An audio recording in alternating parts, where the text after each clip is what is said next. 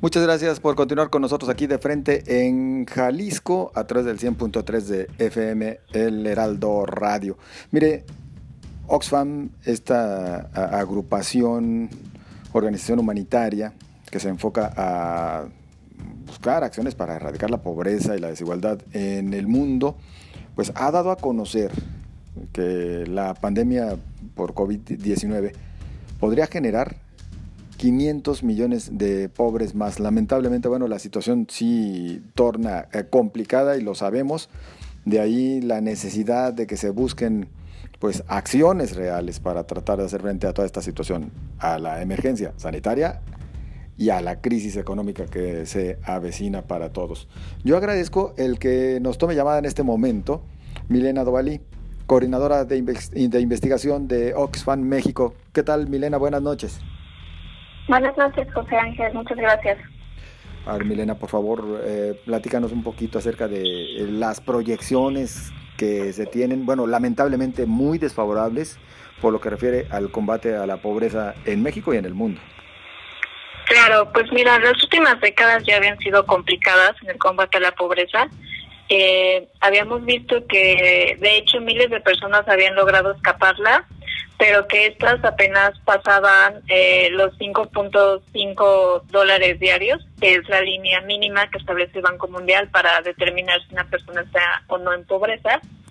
Y, y pues sabemos que estas personas, aunque habían logrado escapar, pues seguían en una situación muy vulnerable, ¿no? y, y que justo ante un choque inesperado, pues estos podían volver a caer. Y al parecer, lamentablemente, eh, esta pandemia podría probar esa hipótesis, ¿no?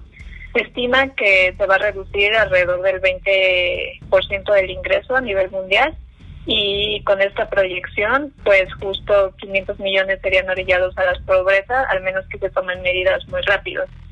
Y además de esto, pues todo el paro económico que estamos viendo, tanto en nuestro país como el mundo, podría retroceder la lucha contra la pobreza 10 años a nivel mundial y hasta 30 años en los países más vulnerables de África y el Medio Oriente. Eh, como te digo, esta lucha no había sido muy exitosa hasta el momento. De hecho, los objetivos del desarrollo del milenio para el 2030, eh, pues ya se había estimado que no los íbamos a alcanzar si seguíamos en los mismos pasos y pues ahora esto nos retrasa 10 años más al menos.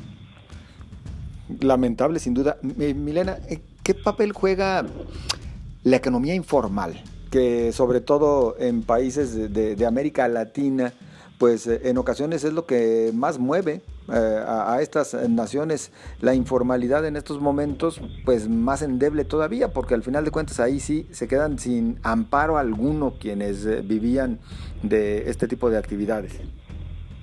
Sí, justamente para las personas en pobreza que luchan pues día a día para sobrevivir y muchas de las personas en el sector informal eh, pues no existen redes eh, que las permitan como mantenerse en, en algún nivel eh, como próspero.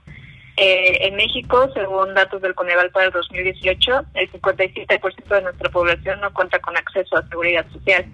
Y esto está definida como todos aquellos mecanismos que se diseñan para garantizar que los individuos y sus familias pues tengan estos medios de subsistencia ante eventualidades como accidentes y enfermedades, ¿no? Entonces, pues la exclusión de estos mecanismos vulnera altamente a los trabajadores y los pone en riesgo de que ante la contingencia actual, en el futuro cercano, su nivel de vida y el de sus familias pueda disminuir significativamente. Y, como bien dices, pues ya vemos que esto ya está pasando, ¿no? Eh, apenas en las eh, en, en, las reuniones del gobierno de los últimos días, pues ya decían que se habían perdido alrededor de 300 mil empleos y esto claramente sin contar pues todas las personas que conocemos que no sé, que venden tamales afuera de los trabajos, que tienen pequeños puestos y, y que sí están en el sector de informal, pero que viven al día a día. Y pues claramente eh, esta crisis los afecta especialmente a ellos, porque aunque sigan saliendo a trabajar, pues las personas que no están haciendo lo mismo, pues, eh, pues por ahí viene el choque de la demanda que los afecta gravemente. Y digo, aquí lamentablemente se cruza esta otra situación que bien dices. Quien aún así logra salir a trabajar, pues mm, difícilmente tendrá éxito en sus ventas porque pues hay quienes están resguardando realmente, tratando de protegerse de esta pandemia. Y por otra parte, bueno, si entrásemos en una reflexión así muy básica, eh, Milena, tendríamos que decir, pues está primero la salud y la vida que inclusive la economía pero decirle eso a una persona que vive al día, sabemos que es complicado. ¿Qué alternativas existen para que por lo menos en aras de cuidarse ellos y a los suyos, pues eh, se puedan resguardar, se puedan quedar en casa, como ha sido el llamado que se viene haciendo por parte de las autoridades? Pues justo lo que estamos viendo es que va a haber efectos por dos vías. Una va a ser por la vía de la oferta, porque pues como bien lo dijimos, ¿no? Por ejemplo, falta trabajar un trabajador que no se trabaja en una industria automotriz, pero pues no solo para el trabajo ahí, sino toda la cadena de valor se va afectada. Y por otro lado la demanda, ¿no? Que pues a falta de ingresos pues va a haber altamente agravada. Y lo que estamos viendo alrededor del mundo son muchas medidas en las que el gobierno justamente eh, interviene para nivelar eh, esta demanda.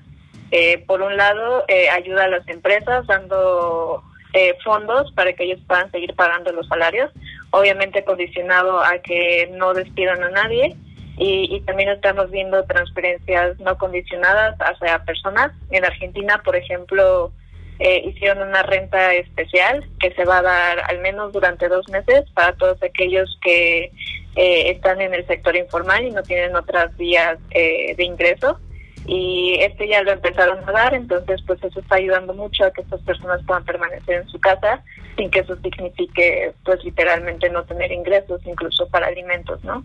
Entonces eh, pues estas son eh, hasta ahora algunas de las opciones porque pues sí se hay muchas estimaciones, algunas van desde que la economía se va a reducir en 2%, pero por ejemplo la CEPAL para México calcula hasta 6% para el siguiente año, ¿no? Entonces, pues ya estamos empezando a ver estos impactos y también pues necesitamos que el gobierno, eh, pues como has visto, eh, se muestra muy reticente a aumentar la deuda, pero también que empiece a aumentar la deuda y empiece a, a realizar este tipo de medidas para echar a andar la economía en lo que esto se arregla un poco para Oxfam ese tendría que ser el camino? ¿Sí acceder a, deuda para hacer frente a las necesidades? Parte en deuda, pero también obviamente eh, adquirida de manera responsable, pero también lo que nosotros proponemos son, eh, no en este momento, pero sí en el futuro cercano, impuestos a la riqueza, porque sabemos que en México hay muchas condonaciones hacia los multimillonarios y pues aunque ahora ellos eh, estén donando dinero, pues no es lo mismo a que si impuestos que permitieran recaudar eh, de ellos pues la parte que les corresponde brindar a la economía, ¿no? Entonces pues quitando estas condonaciones y aumentando impuestos solo para eh, fortunas millonarias, pues podremos contar con los recursos tanto para fortalecer nuestro sistema de salud como para la respuesta ante la crisis económica que viene. Milena, ajenos a cualquier eh, tema de índole eh, política, este, ¿cómo califican ustedes desde Oxfam eh, el plan de rescate económico que recientemente presentó el presidente López Obrador? pues lamentablemente creo que es complicado llamarlo un plan de rescate porque pues básicamente se mantuvieron los programas que hasta ahora ya eh, pues estaban como prioritarios, eh, que si bien eh, estos programas pues tenían algo de potencial de reducir la pobreza, ante la situación actual pues no es suficiente. se está dando mucho hincapié, por ejemplo, en sembrando vidas, pero pues se estima que el mayor impacto va a ser en zonas urbanas y no existen programas de este tipo enfocado a estas zonas, ¿no? Entonces, pues ese es algún ejemplo de cómo pues están quedando muy cortos y además pues no se está haciendo nada para la parte de la economía en general, como lo que decía de la deuda o impuestos, que pues puedan permitirnos eh, luchar con, con esta crisis más en el mediano plazo y no solo en el corto plazo. A ver, me, detengo en esto que nos mencionan. El mayor impacto será en zonas urbanas. ¿Faltarían acciones, eh, programas para apoyar también a los habitantes de, las áreas urbanas en el país? Sí, claro. Eh, hace poco, cuando se dio la emergencia sanitaria, se establecieron los sectores que eran eh, esenciales y que no podían parar y el 85% de los trabajadores eh, en los sectores no esenciales están en zonas urbanas. Además de que pues sabemos que por la concentración demográfica que hay en estas zonas, pues es más probable que se den más contagios eh, en ciudades y que también económicamente se dan más afectados. Pues el panorama sí es eh, desolador, sí desalienta y sin embargo algo se debe de hacer. ¿Qué nos toca también como sociedad? ¿Cómo podemos abonar para que los efectos de, esta crisis que ya comienza a resentirse sean menores, Milena?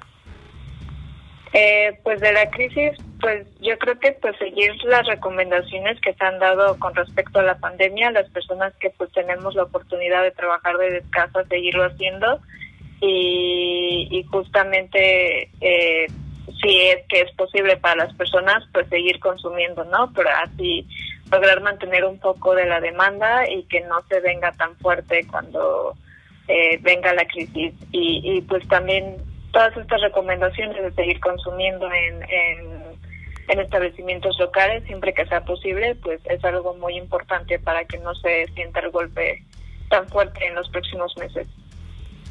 Milena, pues algo que gustes agregar para el público de El Heraldo Radio. Eh, pues que se queden en sus casas, si es que es posible, y, si no, pues eh, pues seguir con las medidas de, higiene que nos plantea el gobierno para que los efectos al menos sanitarios sean los mínimos en nuestro país.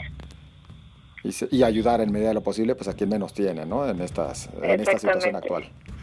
Pues Milena, agradecidos, agradecidos por estos minutos que nos concedes para el Heraldo Radio y pues lamentable, lamentable. Se nos viene una situación muy delicada, muy complicada, pero pues ahora sí que voy a parafrasear a algunos eh, que, que, lo han dicho recientemente, pues nada que no podamos enfrentar, aunque resulte doloroso.